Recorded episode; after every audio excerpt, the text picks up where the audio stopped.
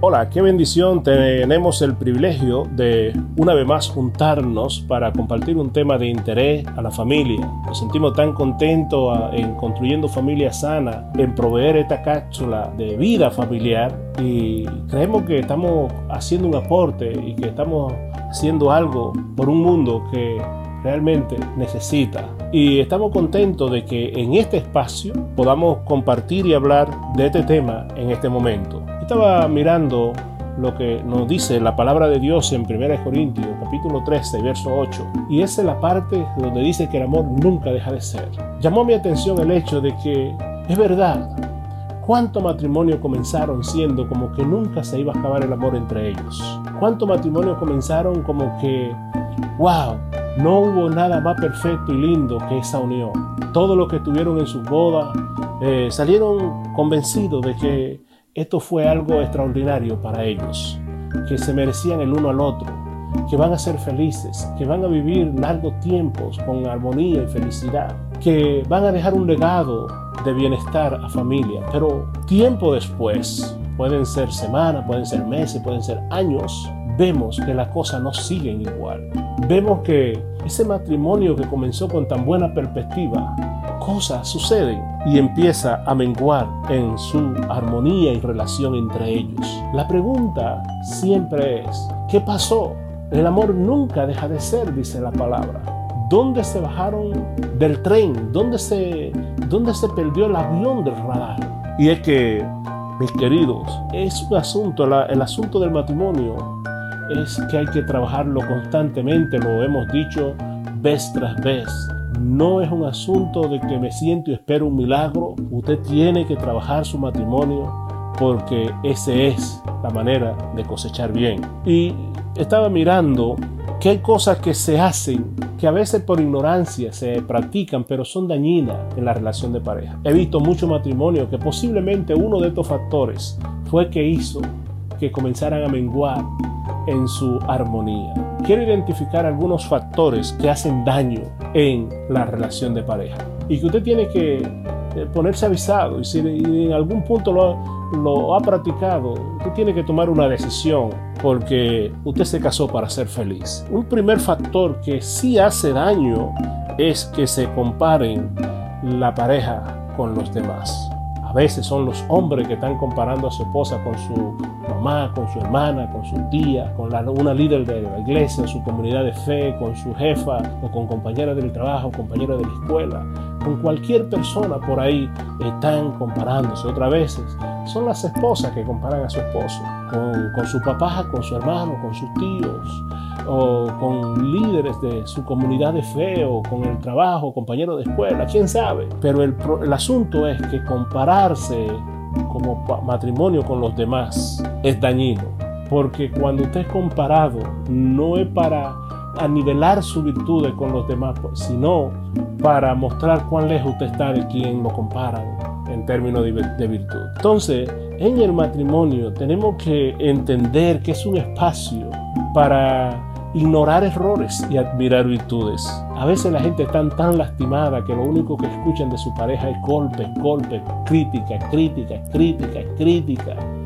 Y mis amados, a un buen amigo nunca lo tenemos recordándole sus errores. No nos reunimos con nuestros mejores amigos para criticarlo. Y es por eso que son nuestros amigos. ¿Por qué no cambiamos nuestra actitud con nuestra pareja? ¿Por qué no comenzamos a ver cosas mejores en ellos? Porque una vez fuimos atraídos por cosas lindas y preciosas que todavía están ahí en esa persona. Solo que en un momento usted y él o ella decidieron hacerlo de otra manera. Entonces no es bueno compararse con los demás en la relación de pareja. Antes bien, debiera movernos el uno al otro, eh, debiera movernos como un regalo de Dios, el uno para el otro y, tratar de fomentar la armonía y la felicidad de la manera más radiante y positiva. La oportunidad está porque una vez se enamoraron, las condiciones están, los recursos están, pero cada uno tiene que eh, moverse a donde uno tiene que hacerlo. La crítica no es saludable, la comparación es compañera y amiga de la crítica porque no se está construyendo, se está destruyendo y es por eso que cada vez que nos comparamos con los demás hacemos la distancia más lejos en términos de relación. Entonces, no compararnos con los demás en la relación de pareja es saludable. Antes bien, debiéramos vernos como un regalo de Dios el uno para el otro y comenzar a ver las cosas buenas y a ignorar las malas. Y una segunda cosa que tenemos que eliminar y tratar de excavarla en nuestra relación de pareja o tratar de fomentarla es el hecho de ser tolerante uno con otro. Eh, dice la palabra en Efesios capítulo 4 y verso 2.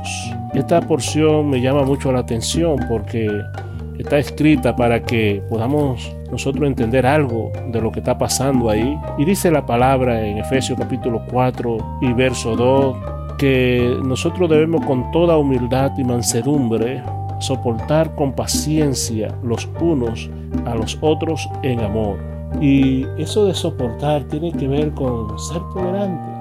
Y nosotros tenemos que admitir que a veces somos tolerantes con el perro, con el gato, con todos los animales del zoológico, o con todo lo que podamos tener y con todos los animales de los vecinos, con todo lo que pueda estar en el, en el barrio somos tolerantes con toda la gente que nos rodea y estamos dispuestos a cargar su carga, caminar con ellos.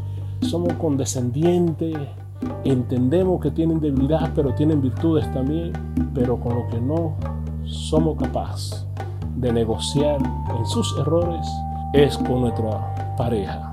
Y en el matrimonio, como ya hemos dicho, es un espacio para ignorar errores y admirar virtudes. Usted tiene que decidir una vez por todas tolerar a su pareja. Recuerde que la palabra dice que así como usted quiere que, que los demás hagan con usted, es que usted tiene que hacer con todos los hombres.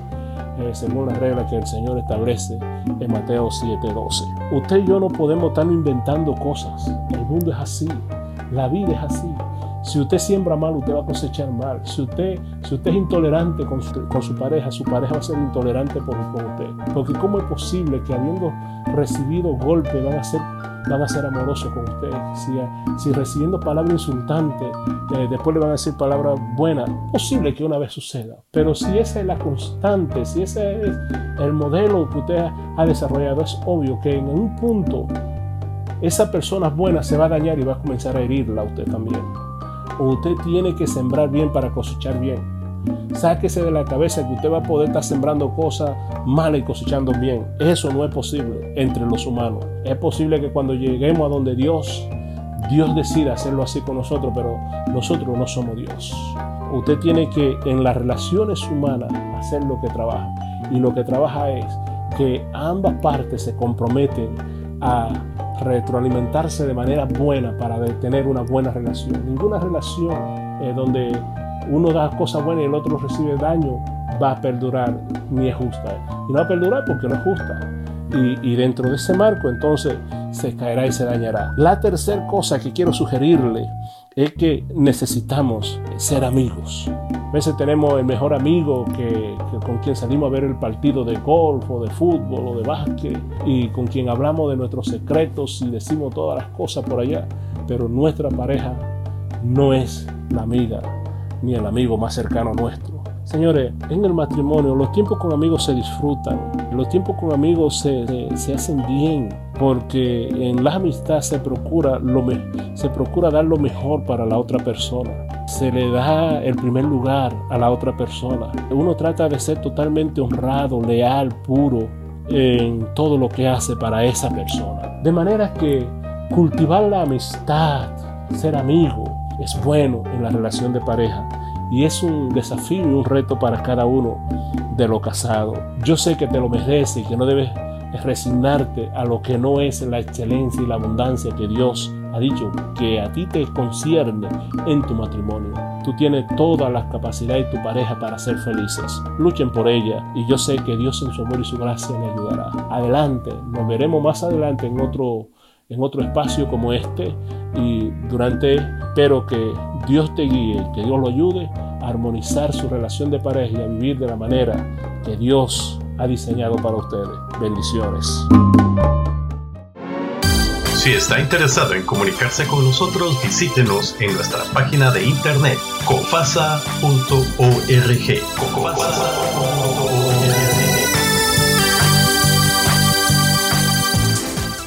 Para comunicarse con el doctor Diomedes Franco, marque a su línea de WhatsApp 1-829-704-1618. Este programa fue traído a usted por Construyendo Familias Sana. Gracias por su amable sintonía. Con permiso.